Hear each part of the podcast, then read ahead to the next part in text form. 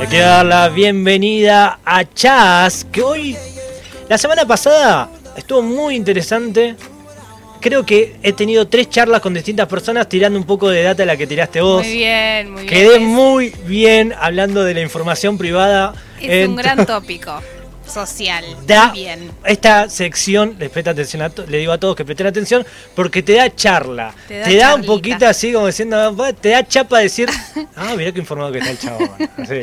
Bienvenida, Chas. Hola, ¿cómo estás? Bien, vos Muy bien. hoy adelantaba, ya spoileaba ahora esta frase que se usa mucho nosotros los casi millennials, los que nacemos los millennials, esta frase de spoileamos un poquito y hoy vamos a hablar de algo muy importante que son o mucho o hemos en estos últimos tiempos hemos escuchado mucho que es el fake news, ¿no? Sí. Y la otra vez yo anoté acá en Tenemos esta una pizarra, pizarra, exacto. imaginaria la posverdad. Bien. ¿Qué estamos hablando cuando hablamos de esto? Sí, vieron, bueno, recordamos un poquito. Big Data la semana pasada, ley de datos personales, bla, bla, bla. En un momento anotamos en la pizarra, pues verdad, lo tenemos acá. Em, bueno, esto, ¿por qué lo traje junto, fake news y, y posverdad?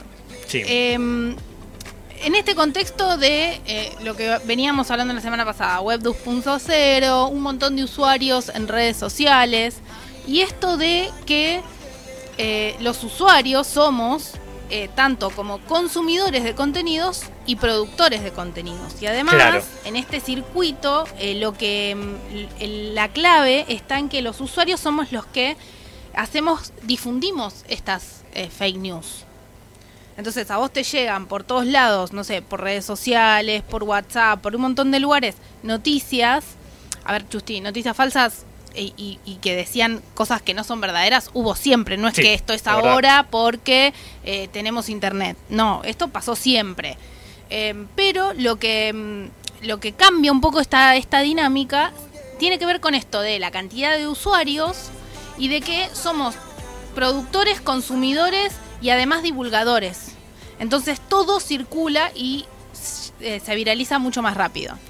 En este, como en este nuevo paradigma es donde entramos con esto de las fake news. Por eso ahora está como muy en auge este término porque eh, antes no era el mismo mecanismo para eh, en el cual la información circulaba. Antes siempre escuchábamos la radio, escuchábamos un medio de comunicación tradicional y bueno, y después quedaba en vos buscar información, chequear, creer o no creer.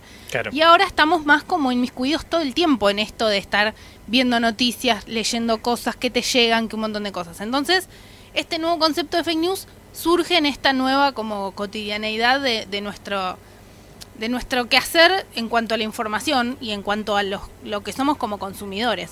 Pero además es este cambio de, bueno, productores de contenido, difusores y también nosotros lo consumimos contenido. Entonces ahí cambia un poco esta, esta dinámica. Bueno, las fake news eh, son noticias falsas, pero eh, ¿por qué ahora, además de esta dinámica, funciona tan rápido? Porque lo que hablábamos la semana pasada era esto de, en el, en el contexto en el que sucede, tiene que ver con que estamos en la era de la posverdad.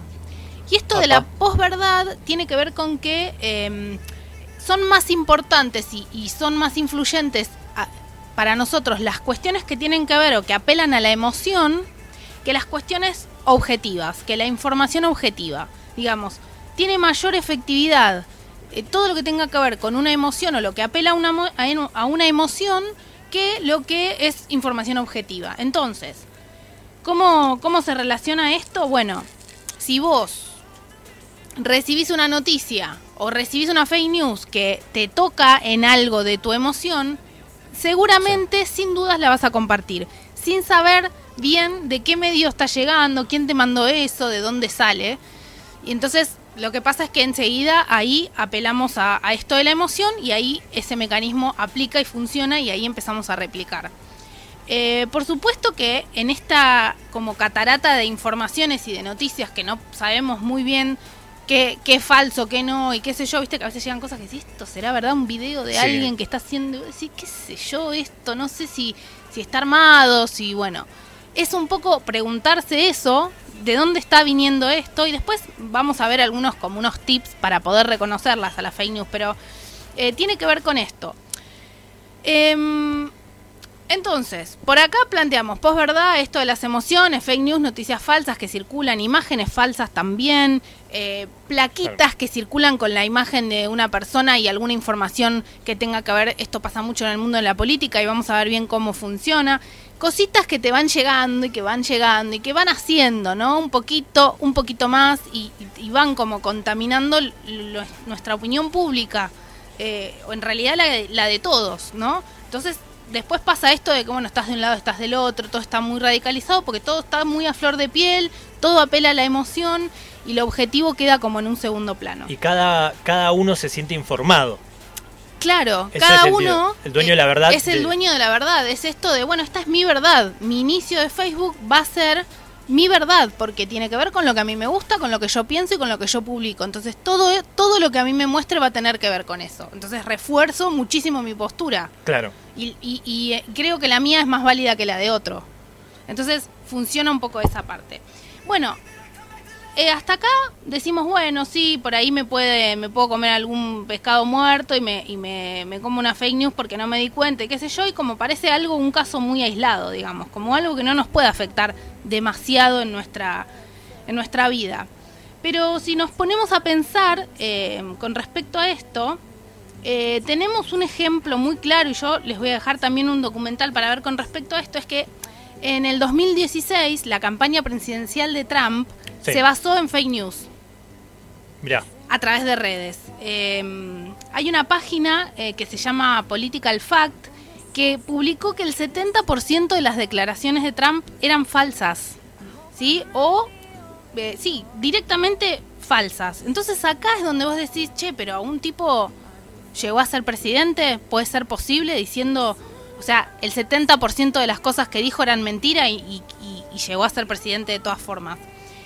Em, hay un ensayo publicado que se llama La microfísica de la pos- posverdad que donde se afirma, eh, este es eh, el autor de esto es Hugo Kulinski, que es una persona que se dedica a estudiar este tipo de cosas, afirma que la comunicación política sabe desde siempre que entre racionalidad y emoción, esto que veníamos hablando, Sí. siempre predomina la emoción. Y en cuanto a manipulación nos, nos referimos, las medias verdades tienen ahí como, viste, como pegan y llegan de otra forma. Entonces calan profundo en, en lo que, en la opinión de la gente. Em, ni hablar de eh, cómo, cómo se puede manipular esto para formar una base electoral o justamente para generar cierta idea política. ¿no? Acá tenemos un claro ejemplo de cómo puede funcionar este, esto de las, de las cosas que no están chequeadas en, en algo tan importante como puede ser el- la elección de un presidente de un país. ¿sí? Llevado a, a grande ahí, ¿no? El mentirás, mentirás que algo quedará, ¿no? Exactamente. Está llevado dentro también de una maquinaria de mercadotecnia que el, el decir cosas muchas veces en estos grandes casos no eran Mm, chequeadas. No es por- chequeado y tampoco es, eh, bueno, dijo una cosa aislada, ¿no? No. Porque después hay toda una construcción desde, eh, a ver, nadie nadie está diciendo que no, que no hay que tener bajada de línea, digo, eso no es que eso esté mal, ¿no? Hmm. Sino que hay que ver con qué, con qué recursos uno puede apelar a, a bajar alguna idea. Bueno, en este caso, eh, ¿qué pasó con Trump también? Además de esto de que se, se chequeó que sus, sus declaraciones eran eh, el 70% falsas, lo que pasó es que lo que utilizaron para destruir a Hillary en ese momento, que era su como principal oponente, Sí. Eh, utilizaron las redes sociales para destruir la imagen pública de Hillary Clinton a partir de información falsa como una de sus estrategias principales. Con respecto a esto, eh, está, hay un documental en Netflix que se llama Nada es verdadero, que no Sí. es solamente sobre Trump y Hillary. Lo- de lo que habla es un poco de esto de los datos personales. Tiene una base de en esto, es, es un documental. Es sobre un profesor en Estados Unidos que empieza a preguntarse qué pasó con sus datos personales a partir de todo el, escándalo de Cambridge Analytica que trabajó desde Inglaterra y después tuvo como un montón de sedes en un montón de lugares para la campaña de Trump y para la campaña del el Brexit en Inglaterra y un montón y te muestran un montón de ejemplos de cómo operan y cómo funcionan estas estas empresas de análisis de datos en redes sociales para direccionar eh, contenido. Entonces acá es donde empieza esto de yo me creo mi propia verdad en lo que yo veo en, mi, en mis redes sociales y no solamente en redes sociales, también en, em, los medios de en los medios y en internet en general. Porque De- es... de- no, no- más allá de qué lado vos veas la, la verdad, hay un medio de comunicación que más o menos interpreta esa verdad, ¿no? Claro. Eh, podemos hablar de. TN y C5N, dos miradas completamente distintas. Cada persona se va a sentir obviamente identificada con alguna que otra eh, línea editorial de ambas. Claro, pero la diferencia en esto, Justi, es que vos te sentás y sabés lo que vas a ver. Sí, Vos ponés la tele, prendés y sabés lo que vas a ver. Esto, estas noticias o todo este contenido circula y pulula por todos lados y te llega por todos lados. Entonces, en una red como Facebook, en donde vos publicás la foto de tu gatito, de tu hijito, o es algo tan personal y tan cercano, y volvemos a esto de apelar a la emoción, por esa misma red te llegan un montón de otras cosas. Y ahí no estás tan atento a esto. Decir, bueno, me voy a sentar a mirar información una hora en un programa de televisión. sí. Acá todo el tiempo están bombardeando, digamos. Y esto genera un gran, una gran desinformación, aunque parezca como, bueno, ¿cómo? Si hay tanta información, pero hay mucha desinformación en este sentido. Y además de la era de la posverdad, también se habla mucho de esta, este momento de gran desinformación por la cantidad de información a la que uno tiene acceso. Que es como que en definitiva no terminás estando bien informado. Hablando en estos términos, ¿no? De Sí. estar bien informado. Obviamente la información está accesible, vos la buscás y la encontrás y sí. Está democratizada es- esa en manera. ese sentido, un poco sí, esa idea, pero hay que ver bien en qué nivel de información y cómo sabemos qué información estamos consumiendo en, este, en esta dinámica. Entonces, hay una Federación Internacional de Periodistas que hace tiempo ya viene hablando de esto, que plantea la importancia de visibilizar esto de la fake news, fake news pero básicamente porque es muy importante para frenar este círculo de desinformación, para tomar conciencia de que es una cuestión que tiene incidencia en nuestra sociedad, ¿no? Y además que puede afectar la integridad democrática, la dimensión política, social y cultural de una sociedad, que no es una cosita de, ah, bueno, sino que es un fenómeno que es muy importante visibilizarlo porque incide muchísimo en- estas cuestiones. Bien, un poco hablábamos de esto recién, es esto del círculo, ¿no? Cómo se va alimentando, ¿qué pasa?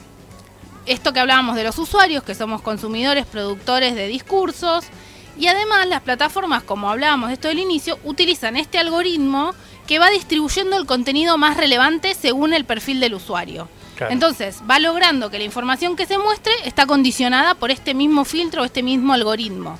Me explico lo que te van mostrando. Además, el, como el, el criterio para que una noticia sea la que más se ve es justamente o la que más se difunde o la que más llega a un montón de perfiles, tiene que ver con que em, el flujo informativo de las redes se actualiza constantemente, entonces las interacciones que tiene un posteo hacen que esa, que esa noticia sea válida.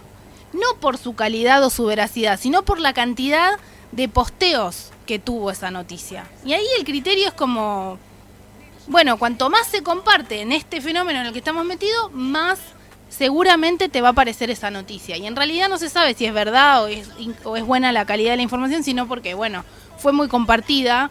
Entonces, bueno, por eso quieren instalar como tendencias en Twitter, ¿no? Como hashtag que se, que se, que se reparten por todos lados, porque después se cuantifica y dices, ah, mira, fue tendencia del día tal hashtag, pero en realidad no se sabe bien si esa información fue verdadera, si esto fue acompañado de información que está buena o no, y cuál es la intención realmente de, instalar determinado eh, hilo o hashtag en Twitter, por ejemplo, que es una red en la que circula muchísimo esto. Es una inmediatez eh, tan grande la que estamos también llevando, ¿no? Nosotros cuando arrancamos, seguramente vos más que, más que yo que estudiaste, eh, la información que nosotros estamos acostumbrados era la información del día de ayer. Nosotros Claro. hablábamos lo que pasó ayer, leíamos lo que pasó ayer. Hoy se pasa con la actualidad, con el ahora, con el momento. Una noticia de hace tres horas ya es noticia vieja. Sí. Entonces eh, es muy difícil también hoy. Y porque el rol del comunicador también cambió. Por porque supuesto. ahora ya el protagonista directamente va con hablándole a la persona directamente que consume. Entonces, ya hoy en estos tiempos ya no va a existir más eh, una Mirta Legrand, por decirte a alguien, Bueno. alguien Bueno. Que, que más allá de las cuestiones de gustos, igual que Susana Jiménez, personas que se pudieron mantener dentro de un lugar. Porque nosotros cuando éramos chicos, indirectamente, no nos quedaba otra que informarnos a través de ello. Mi vieja miraba a Susana Jiménez, miraba a Mirta Legrand, eh, escuchábamos la radio que escuchaba mi viejo, eh, en lo que es la música también. Y en esta actualidad de hoy, que es muy distinta porque hay muchas masividades. Exacto. Nosotros ahora podemos estar hablando, o pueden haber cosas o tendencias que a nosotros nos importan, pero paralelamente hay un torneo de Fortnite que hay 25 Ujú. millones de pibitos mirando y pibitas mirándolo, y nosotros no estamos al tanto de eso. Exactamente. Mira, hoy estaba buscando un poco para tener una idea de la cantidad de gente que, de usuarios que tienen las redes sociales. Sí. Y tengo, por ejemplo, esto es de enero de este año.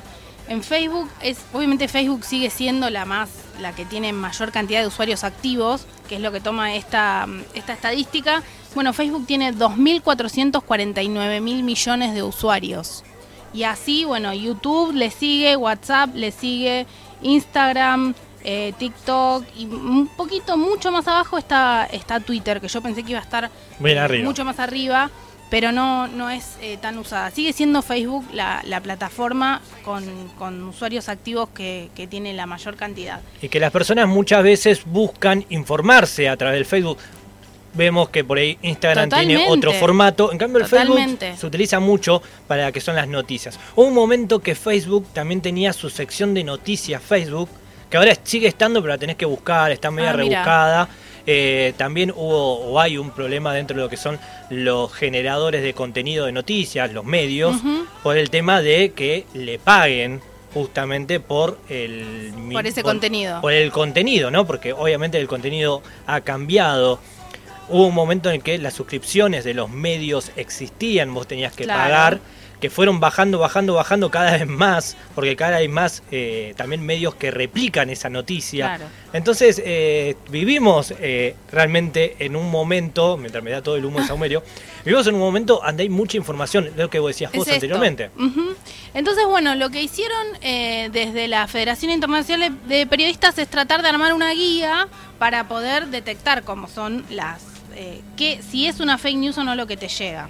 Así que vamos a ver un poco, a repasar ¿Cómo me doy algunos de estos puntitos para tratar de eh, darnos cuenta si nos está llegando una fake news o no. Lo primero que dicen es desconfiar de los títulos grandes, tipo muy llamativos al estilo crónica, Sí. sobre un tema siempre teniendo en cuenta esto de apelar todo el tiempo como a la emoción o a la subjetividad sobre un tema que está súper candente y te llega como una noticia bomba de eso. Bueno, lo primero, o con un título ahí muy, muy llamativo, hay que como empezar a, a desconfiar un poco, Ahí ¿no? dudás.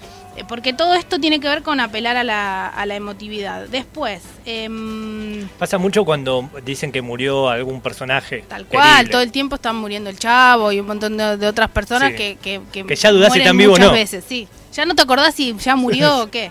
Exactamente. Bueno, después siempre obviamente chequear las citas, ¿sí? Y verificar las fuentes, chequear los links que te mandan. eh, si los vínculos no funcionan o te llevan a páginas que no están relacionadas. eh, es como que ahí no, por lo menos si hay algo que te llama un poco la atención, no lo compartas. Si no estás tan seguro de que, che, esto está chequeado o che, esto no. viene de una fuente que es un poquito más confiable, no lo compartas mejor. Porque ahí no aportás a, a- a- como a seguir pulu- que pululen todas las fake news. Después, obviamente, eh, también esto se da mucho, hay como direcciones o nombres de medios que son parecidos a los más conocidos. Ah, ¿Me mirá. entendés? Entonces Sí, ahí sí, sí. entras pensando que estás leyendo, no sé. Crónica y, y es capaz que está, exacto, y está escrito ahí, tiene una, una pequeña diferencia y vos, viste, que lees todo así de rápido y entras y compartís. Después, en ciertos casos, eh, recomiendan que es eh, muy, mucho más útil buscar una fuente local sobre si es una noticia local o algo que vos puedas como acceder.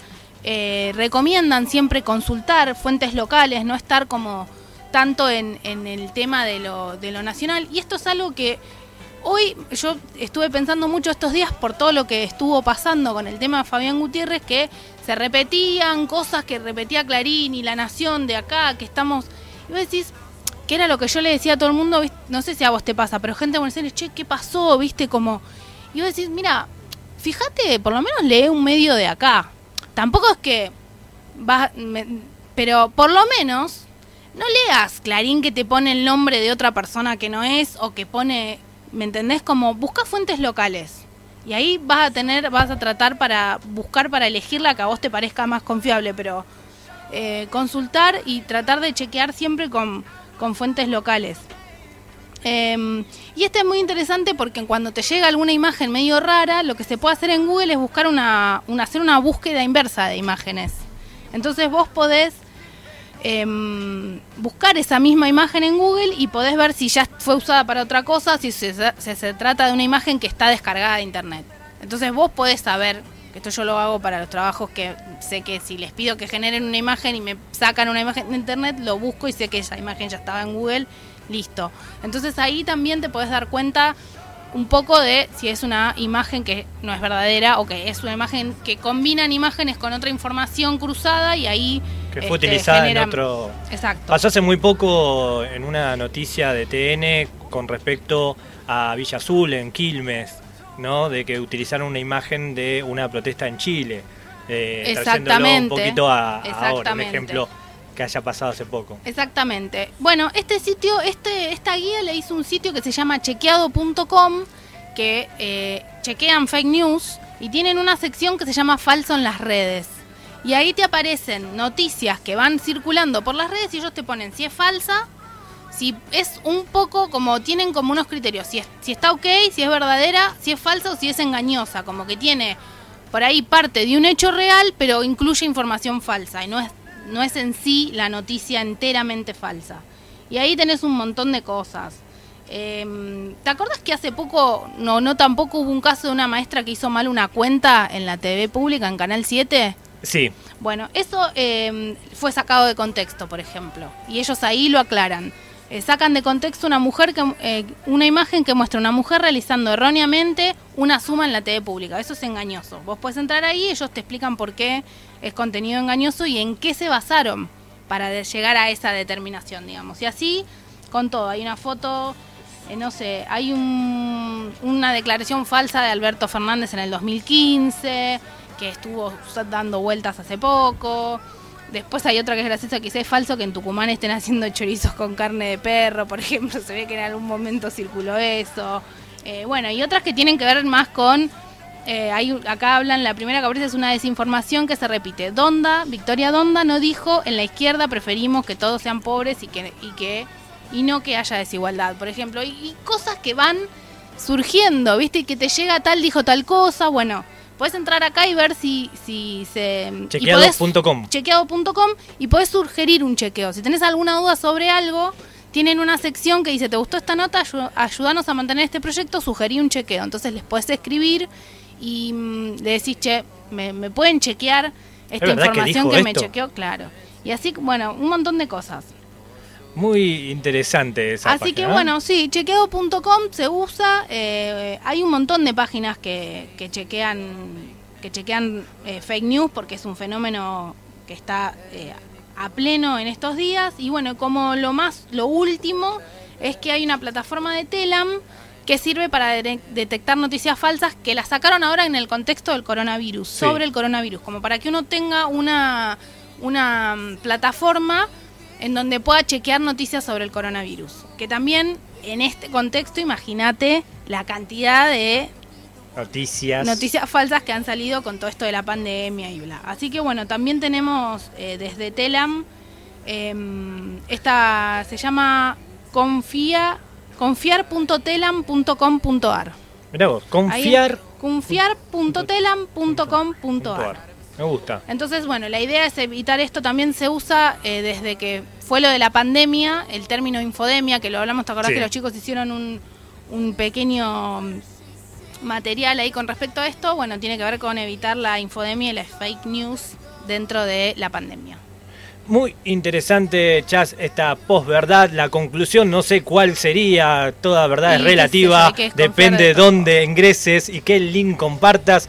Pero bueno, muy interesante, Chas. Me encantó. Nos encontramos entonces el, jueves. El jueves que viene. Dale.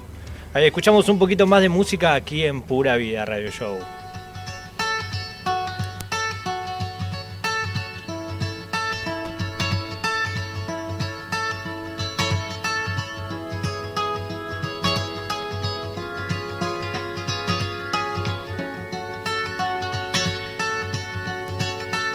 Woke up to the morning sky first. Baby blue, just like we rehearsed. When I get up off this ground, I shake leaves back down to the brown, brown, brown, brown, till I'm clean.